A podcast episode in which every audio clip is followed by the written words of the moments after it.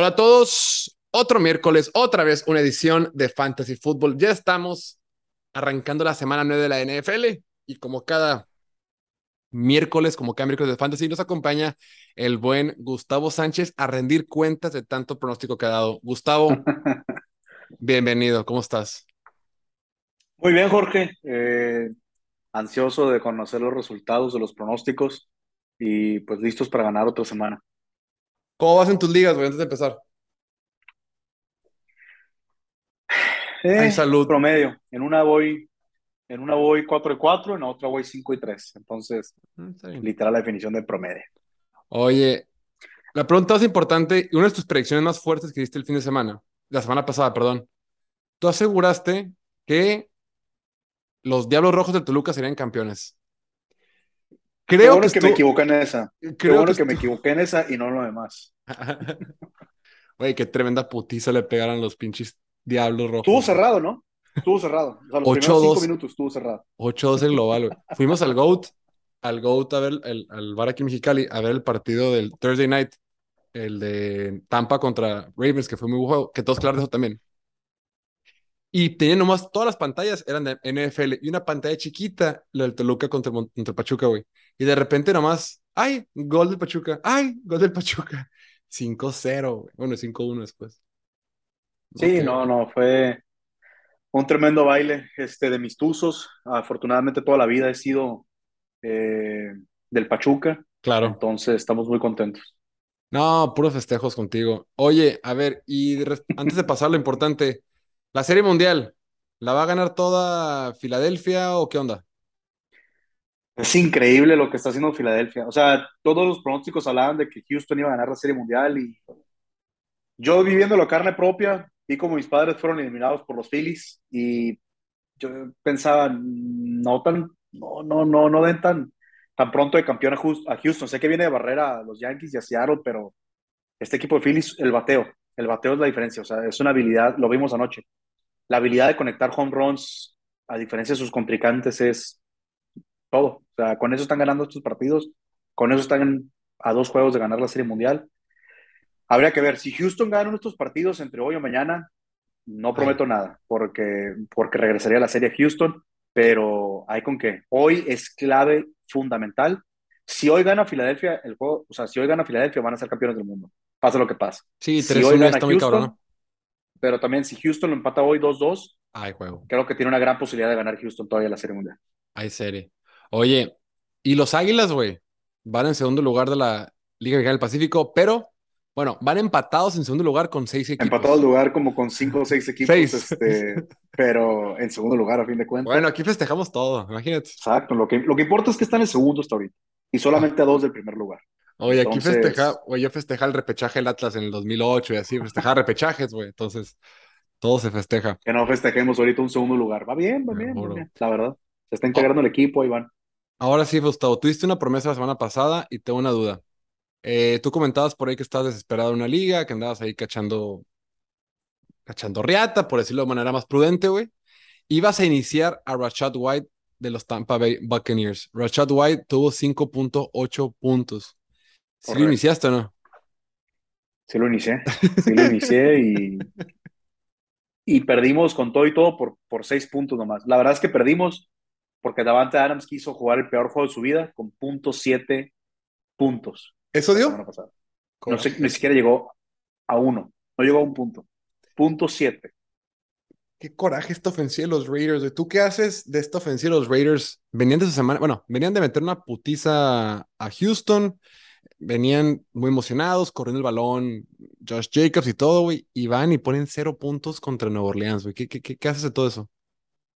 Que, eh, que estoy, miércoles, que ya se esperaron tres días de más para haber corrido Josh McDaniels. Este, es increíble, o sea, es increíble cómo puedes poner todos los pretextos que tú quieras. Es que se están adaptando al sistema, apenas se están conociendo, eh, la confianza entre coach y quarterback no es la misma, lo que tú quieras. Lo que estamos viendo ahorita es terrible, terrible, terrible, terrible. Nadie decía que los Raiders iban a ganar la división, sobre todo con los Chiefs y a como pintaban a los Broncos y a los Chargers.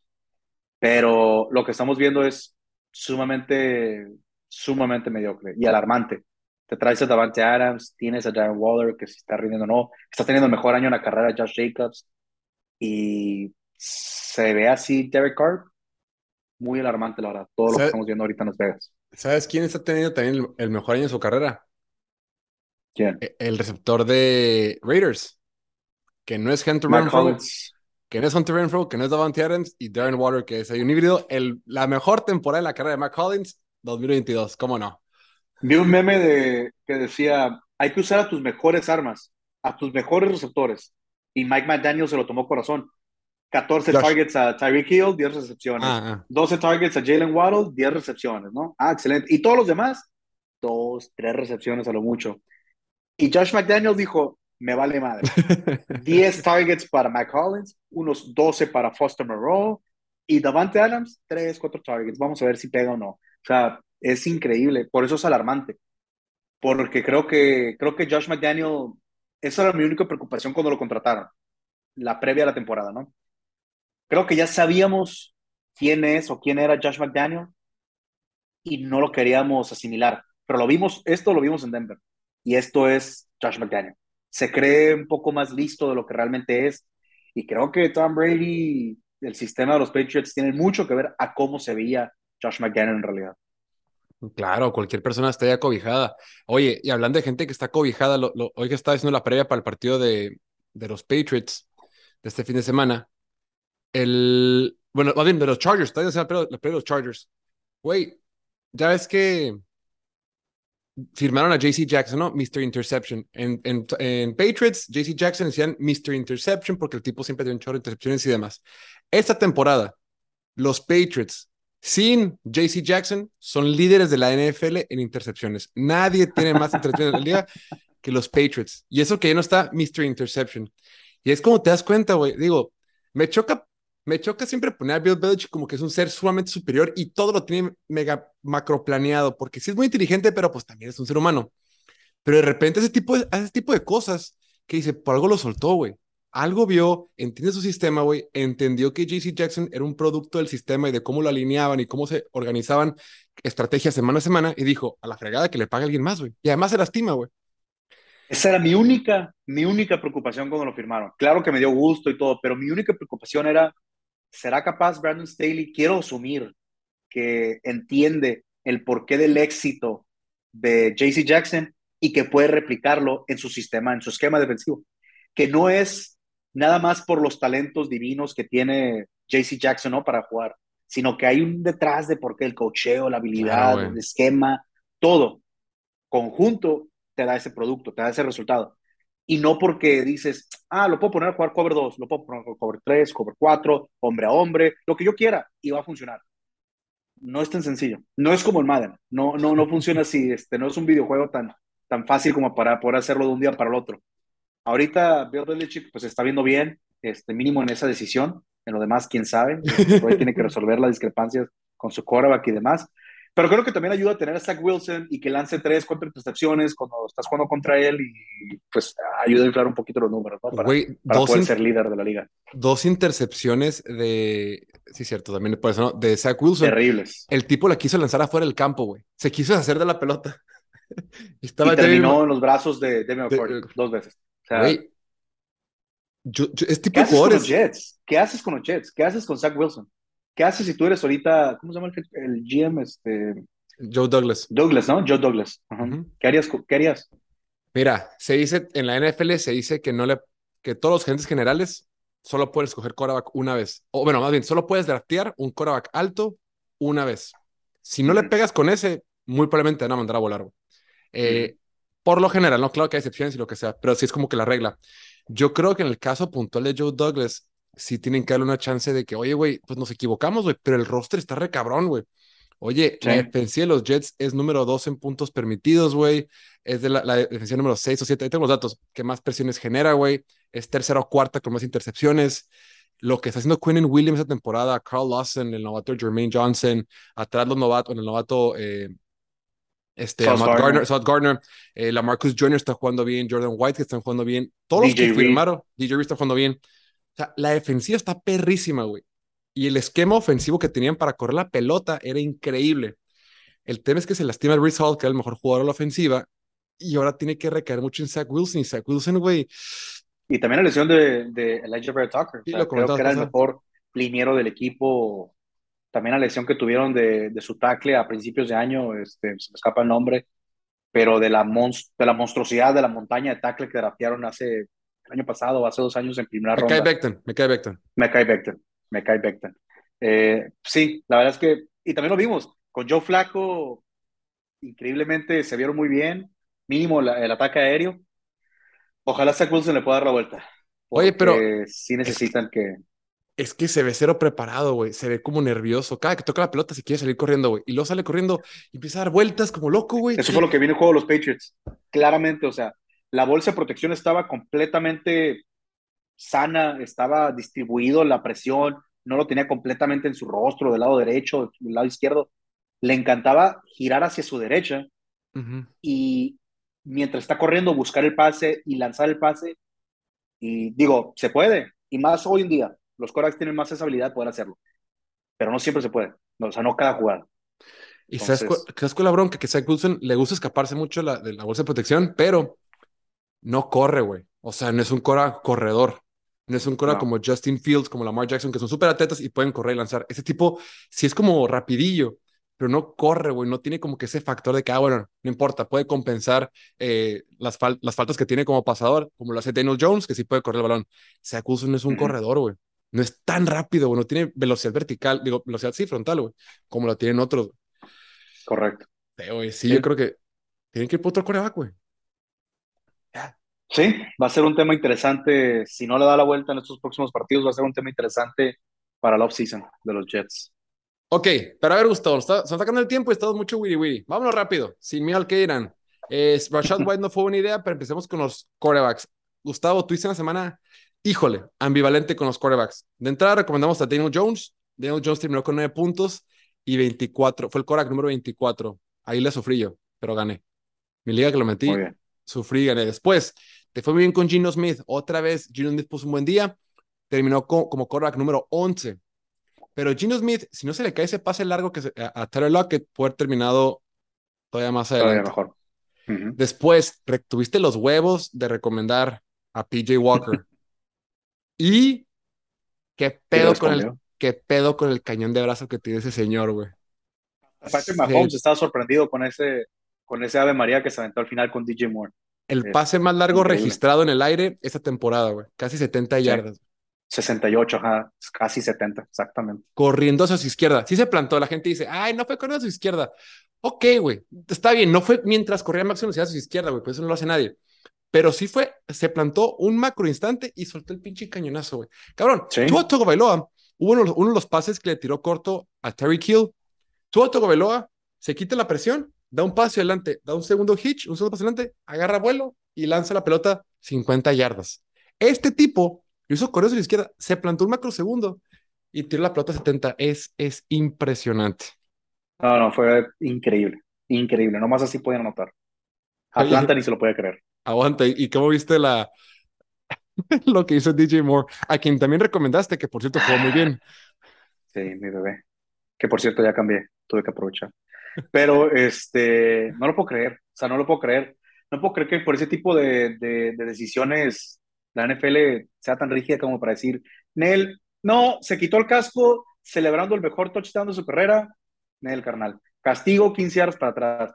¿Cómo crees, cabrón? O sea, estamos hablando de la euforia del momento, no, no es como que le faltó el respeto al rival, dijo, me la pelas, cabrón. O sea, no, cabrón, nomás fue para celebrar, o sea, fue para estar con, la, con el público, con la gente, con los que pagan tu salario, con, o sea, no, no entiendo, cabrón. Ay, ¿cuál es no la lógica, güey? ¿Cuál es la lógica? Digo, porque todos lo hacen un porqué, pero ¿cuál es la lógica no te, de que no te puedes quitar el casco?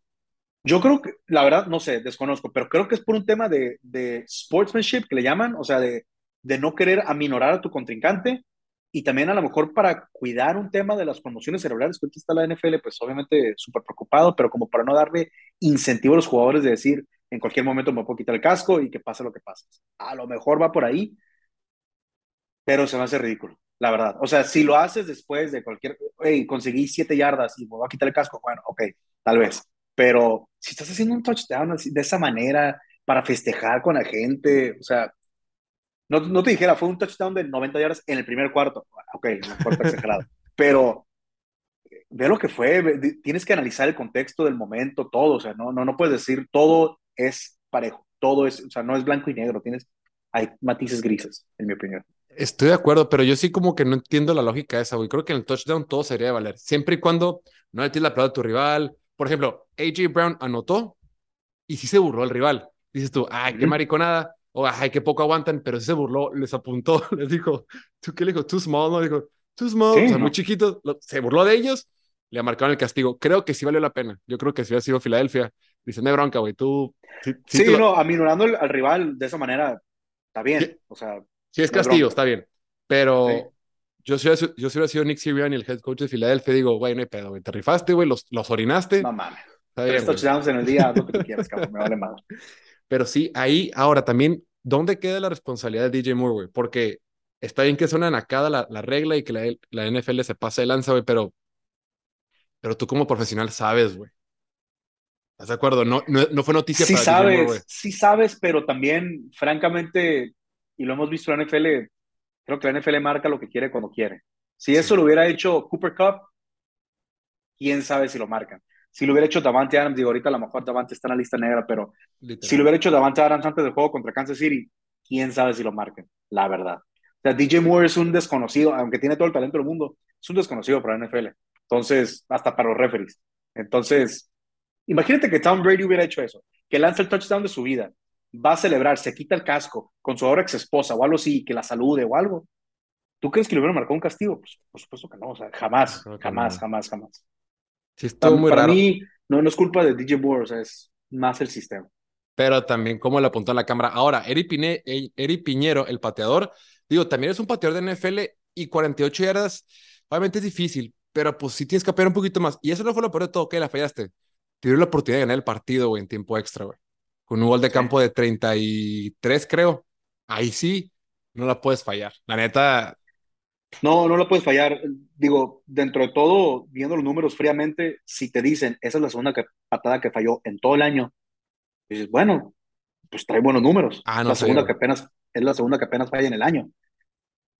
Obviamente pesa muchísimo porque perdiste de esta manera, pero igual, eh, también no sé si viste lo que hizo Justin Pugh con Arizona cuando perdieron contra Filadelfia y que falló la patada Mata Mendola, que salió a defender a su pateador ante los medios de comunicación y les dijo, no es culpa del pateador, no es culpa del pateador. Una patada último minuto que se decía y que la falle, no es culpa de él que hayamos perdido todos, es culpa de todos. O sea, yo no bloqueé, él no atrapó, él no corrió, no lo saqueamos, no interceptamos, es culpa de todos. Entonces, creo que también eso también lo tenemos que tener. Ya si hubiera sido, como el caso de Nate Kading, en un juego playoff, que fallas tres veces en un juego playoff, cuando fallaste tres veces en todo el año, ahí sí, puedes decir, la perdió este cabrón. Para, o sea, sin Pues duda. sí, pero todos tienen, todos tienen su chamba, güey. Y, y, y esa segunda patada fue 32 yardas, güey.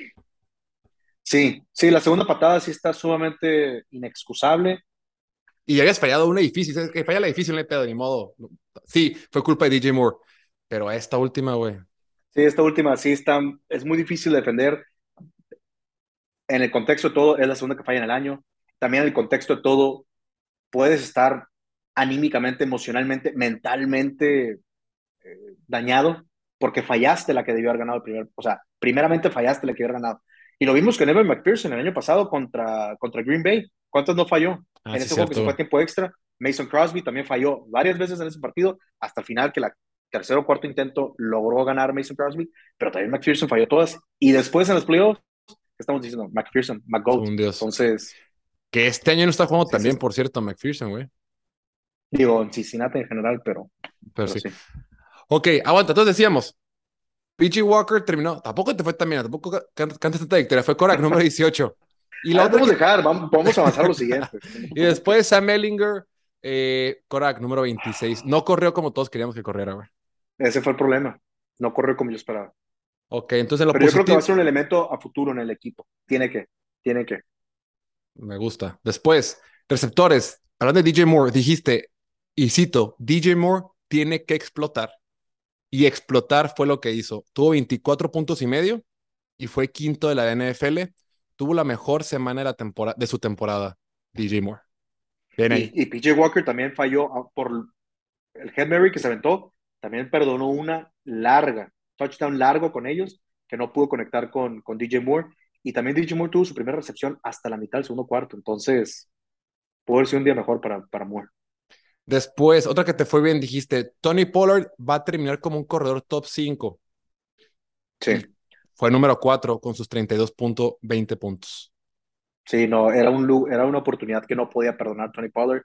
Me da gusto que no la perdonó. Lamentablemente trabaja para Jerry Jones, pero pues bueno, eso ya es historia para otro día.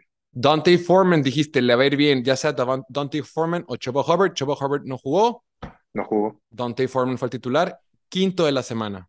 Hook'em Horns. Dante Foreman. Y también dijiste Hook'em Horns en tu podcast pasado. Sin embargo, Gustavo, no todo es miel sobre hojuelas, nada más las rápidas.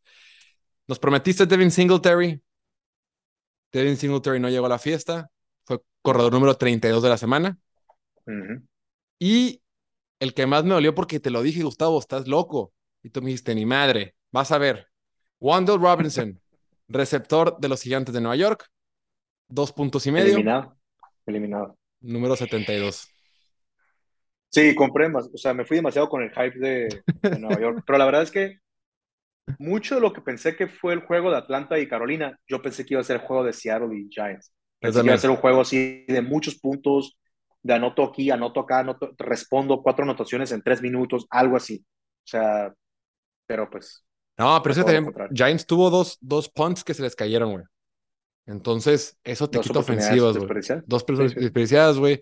Eh, súmale que la defensiva de Seattle jugó muy bien, güey. Estuvieron conteniendo muy bien a, a, Daniel Jones y Daniel Jones no pudo correr, güey. La, neta, la neta, Pete Carroll, fíjate que hoy sacamos el video de coaches del año, a media temporada. sí, y en el top 3 no mencionamos a Pete Carroll y lo discutimos antes. Metemos a Pete Carroll. Y también omitiste a mi, a mi coach, Mike McDaniel.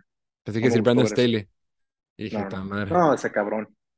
Ese cabrón yo creo que debería estar buscando trabajo ahí, este, Ball State o Ball State. a lo mejor Jackson State con Dion Sanders, no sé, cabrón. Pero no, mm. ese cabrón, Sean Payton tiene que estar ya buscando casa en Los Ángeles, pero ya. Va a los partidos, ¿no? Pues ahorita, ahorita vive ahí por el trabajo, no está trabajando ahí con Fox. Sí, sí, sí. Pero es increíble que está ahí en, los suites, ¿no? Este, viendo los partidos, como coach te has de sentir como, puta, ¿qué está haciendo este cabrón aquí? Lo que tú quieras, pero... Está muy raro que estés aquí, ¿no, güey? ok, eh, te quiero checar con otro, déjame ver. Jamal Williams, güey, que la semana pasada dijiste, banquen a Jamal Williams, y, ahora, y esa semana dijiste en él, sáquenle a la banca, Jamal Williams terminó como el corredor número 9. Y eso que sí jugó de Andrew Swift, güey. Sí. Y DeAndre Swift también anotó. Y me preocupa que ya salió a decir Dan Campbell que tal vez se apresuraron, se precipitaron con, con, con DeAndre Swift. Entonces, para quienes tienen a DeAndre Swift, puede que sea otra semana, 15 días largos para ver si rinde otra vez oye, ¿cómo ves a los Lions, güey? Yo no estoy bien con ellos, güey. Me rompen el corazón, la verdad, porque, porque tienen todo para estar ganando. La defensiva sí ha estado muy mal, muy mal, y quién sabe cuándo le den la vuelta, pero pero sobre todo por Dan Campbell, porque sé, sé que sí, sí le importa y sé que sí le está echando todas las ganas. No estoy siguiendo todos los partidos como sigo otros equipos, lo que tú quieras, pero a lo que percibo no es una cuestión de, híjole, están dándole vueltas a Dan Campbell como coach, los otros coaches, este, no está pidiendo timeouts, está desperdiciando el equipo, o sea, no, no creo que sea una situación de esa, de, de esa naturaleza, simplemente creo que no se le están dando las cosas. Han perdido de maneras típicas de Detroit. Pero es que la temporada este pasada fue lo mismo, güey. ¿Hasta cuándo? O sea, yo creo que si eres fan de Detroit, dices, ¿hasta cuándo va a ser esto? Porque siempre es igual, güey. Pero ¿hasta cuándo sigues Y es lo mismo que hablamos con, con los Chargers. ¿Hasta cuándo, ¿Hasta cuándo sigues culpando a los coaches? Cuando hay un constante todo el tiempo. También hay constante cuando, están, cuando son equipos ganadores, todo el tiempo. Que es el dueño. El dueño. es la forma de administrar tu un negocio, una empresa. La, la forma de administrar la empresa. Así de sencillo. A lo mejor tú no como dueño eres el 100% responsable de cómo se administra, pero sí fuiste responsable de contratar a la gente que administra tu claro, Claro, Y, pues bueno, pero a fin de cuentas tú tienes que responder. Bueno, en los últimos 24 partidos que tuvo Matt Patricia enfrente de los Lions, tuvo mejor récord que los 24 partidos que lleva Dan Campbell como coach de los Lions. Dan Campbell es el segundo, cora, segundo, cora, segundo peor coach en la historia de Detroit, y vaya que la historia de Detroit está reculera, güey. Es el segundo peor después de 24 partidos, güey. Y solo es el segundo peor por medio, porque tuvo un empate. Si hubiera tenido derrota en vez de empate, fuera el último. Entonces. Me imagino que el último es Rod Marinelli, ¿verdad? En esa temporada de no 0 y fue... No, otro güey fue peor, güey. Todo el dato. pero fue uno que Oh, quedó. mames. Es que este vato va 4, 19, uno empatado.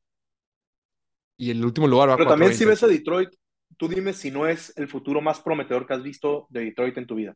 Ni siquiera con Matthew Stafford y Calvin Johnson, en mi Sí, güey, sí, porque la línea ofensiva es buena, güey. Y cuando tienes una buena línea ofensiva, como que ya tienes un, un piso sólido, güey. Pero y va a regresar, va a regresar Jameson Williams, güey. Me, me- a me- me- hizo raro que saliera TJ Hawkinson. No he revisado bien por qué fue, pero no le quisieron pagar, no sé, güey. Pero, güey, el Yo siguiente año. El siguiente año tienes a TJ Hawkinson, Amar, Ayman Rossing Brown, DeAndre Swift, Jamal Williams, eh, Jameson Williams, Jameson todos ellos. Williams.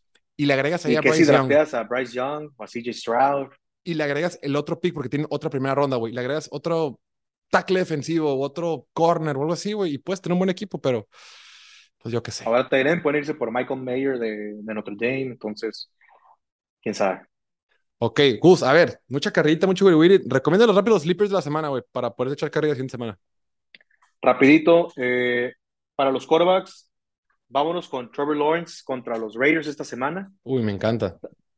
Justin Fields contra Miami. Sé que Miami ahorita está No, sumamente eh, ilusionado con este trade de Bradley Chubb, pero mientras no se incorpore por al 100 Bradley Chubb, hay que aprovechar y Justin Fields viene caliente, está Aguanta. y está mostrando el talento. Sí, yo quiero que me des un rango. ¿va? ¿Es un quarterback top 10, top 15, top qué? Los que me estás dando. Los dos serían top 2 en mi opinión. Ok, Y. Aaron Rodgers sería, también esa es mi última recomendación, Aaron Rodgers sería un top 14, ok. pero con la posibilidad de terminar en el 10, pudiera terminar en el 16, o sea, en ese, en ese tipo de rango, ¿no? Muy bien, apuntado. Entonces esos fueron los tres. Para corredores, eh, Raheem Mostert, así como les dije que explotaba a Jamal Williams, Raheem esta semana va a explotar, tiene que explotar. Este, es cosa de que lo usen y pues bueno, aprovechar. Número uno, Mostert.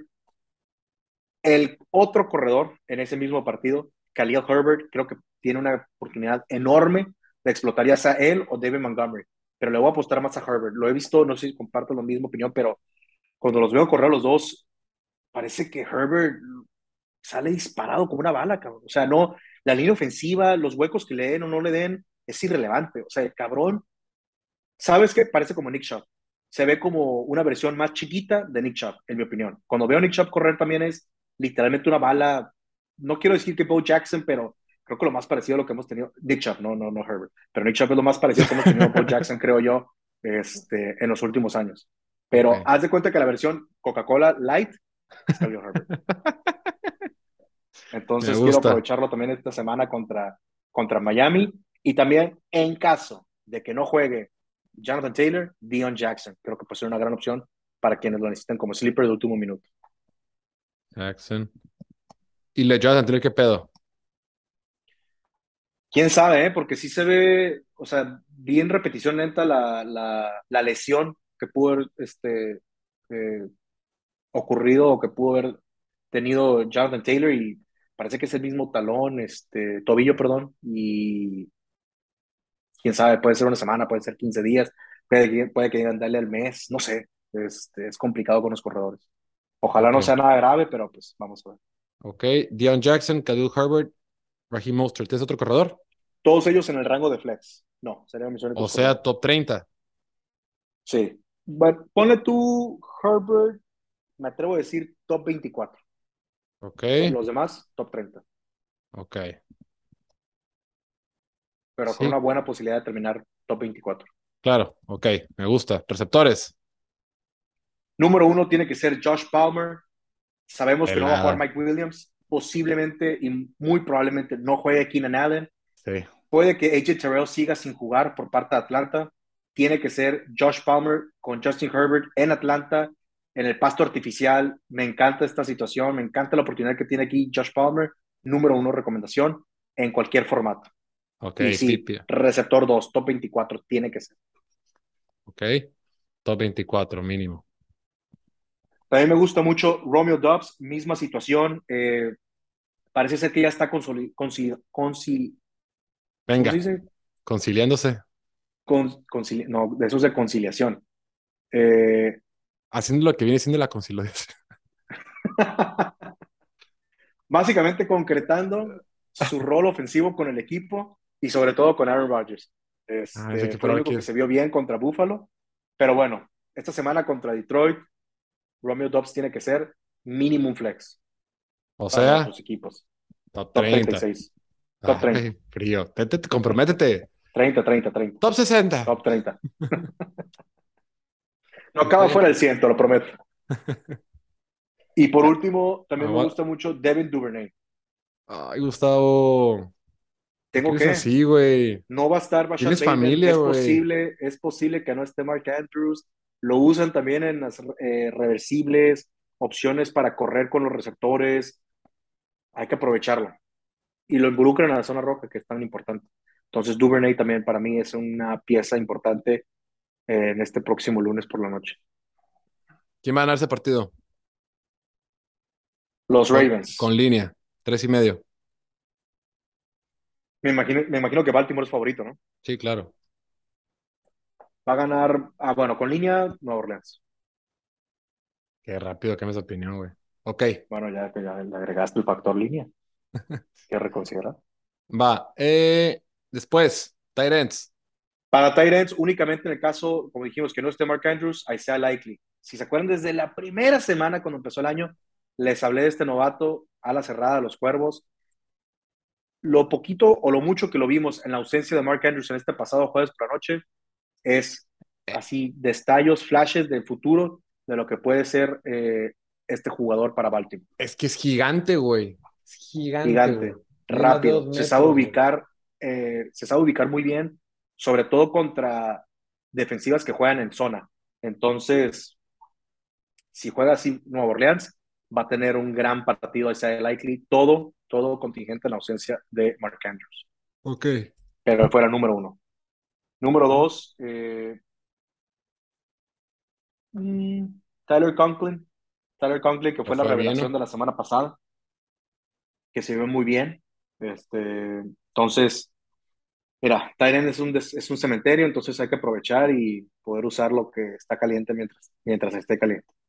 Entonces, esas fueron mis únicas dos recomendaciones. Ok. Y Conklin tendré que ser un top 12, si no, pues ni, ni estaremos recomendándolo. Y igual, el mismo caso para Likely, obviamente, con ausencia de Andrews. Va, entonces recom- recomendaciones de Sleeper de la semana, voy rapidito. Quarterbacks, Trevor Lawrence, Justin Fields, Aaron Rodgers. Imagínate Aaron Rodgers Sleeper. Así está la temporada este año. De corredores, Raheem Mostert, Khalil Herbert y Dion Jackson, siempre y cuando se monitoree el tema de Jonathan Taylor. De receptores, Ujú. vayan por Josh Palmer, Romeo Dobbs, Devin Duvernay. Y Ujú. de tight ends, Isaiah Likely, Tyler Conklin como ends top 12. Ojo, esto es en caso de que tengan urgencia, que tengan buys. Esta semana seis equipos tienen bye. Entonces, eh, San Francisco, Pittsburgh, Dallas, eh, Giants, no, hay muchos equipos con bye, eh, como si Giants tuviera, Sí. bueno, sí con Barkley. Pero sí, entonces en caso de que lo necesiten, ahí están estas. Y Daniel Jones, más respeto, por favor, Daniel Jones. Tiene razón, tiene razón, caballero. Maestro. Tienes maestro, tú tienes maestría, ¿verdad? Maestro, maestro, ¿Alguien te dice maestro? maestro. Maestro Gustavo. Nunca, nunca me ha tocado que me digan maestro. Apenas me dicen licenciado, entonces. Aquí este, todos empezaron a decir maestro, güey. Está bien, un poquito más de respeto. Honor a quien honor merece. Gustavo, ¿algo Maestro también se vale, ¿eh? No pasa nada. Rápido, dos cosas. Eh, Pronóstico del partido de la noche de los Phillies, de ahorita que, que empezó. Houston, Houston empata la serie el día de hoy. Pero hoy juegan en Filadelfia, ¿no? Correcto, hoy y mañana van a jugar en Filadelfia. Y el partido de mañana de los Texans es en, Es en Houston. es en Va a ser Houston. increíble. Es en Houston. Los dos equipos de la Serie Mundial van a jugar mañana Wow. en Houston, mientras los otros equipos están disputando el juego 5 de la Serie Mundial. Quién Wow. sabe qué pase. Los gringos Pero me gusta, una- me gusta hoy. Houston. Ok. Sí, no, tiene una maña increíble. Y dos, no pudimos hablar tanto de los cambios, pero me gusta el cambio para Justin Fields con Claypool, me gusta el cambio de panorama para Hawkinson con Minnesota, Naeem Hines se me hace X, no, no le pondría tanta prioridad. Jeff Wilson me gusta con, con Miami, Chase Edmonds, olvídenlo, déjenlo ahí en el cementerio. Y Calvin Ridley para futuro, para quienes jueguen Dynasty, estas son buenas noticias. Qué cabrón, sí, ok, va. Pues dimos justo el tiempo exacto, amigos. Muchas gracias, como siempre. No olviden suscribirse al canal de YouTube, darle like, campanita, compartirnos. Y el domingo, 8.30 de la noche, tenemos el domingueando de la semana 9. Esperemos pronto tener a Gus de regreso cuando venga a Mexicali. Creo que puede haber una sorpresa para este domingo, pero vamos a ver. Vamos a ver. Me está poniendo la. Ya está, ahí lo tienen. Mi Gus, muchas gracias. Nos hablamos pues para ponernos de acuerdo. Nos vemos, con cuidado. Chao, chao.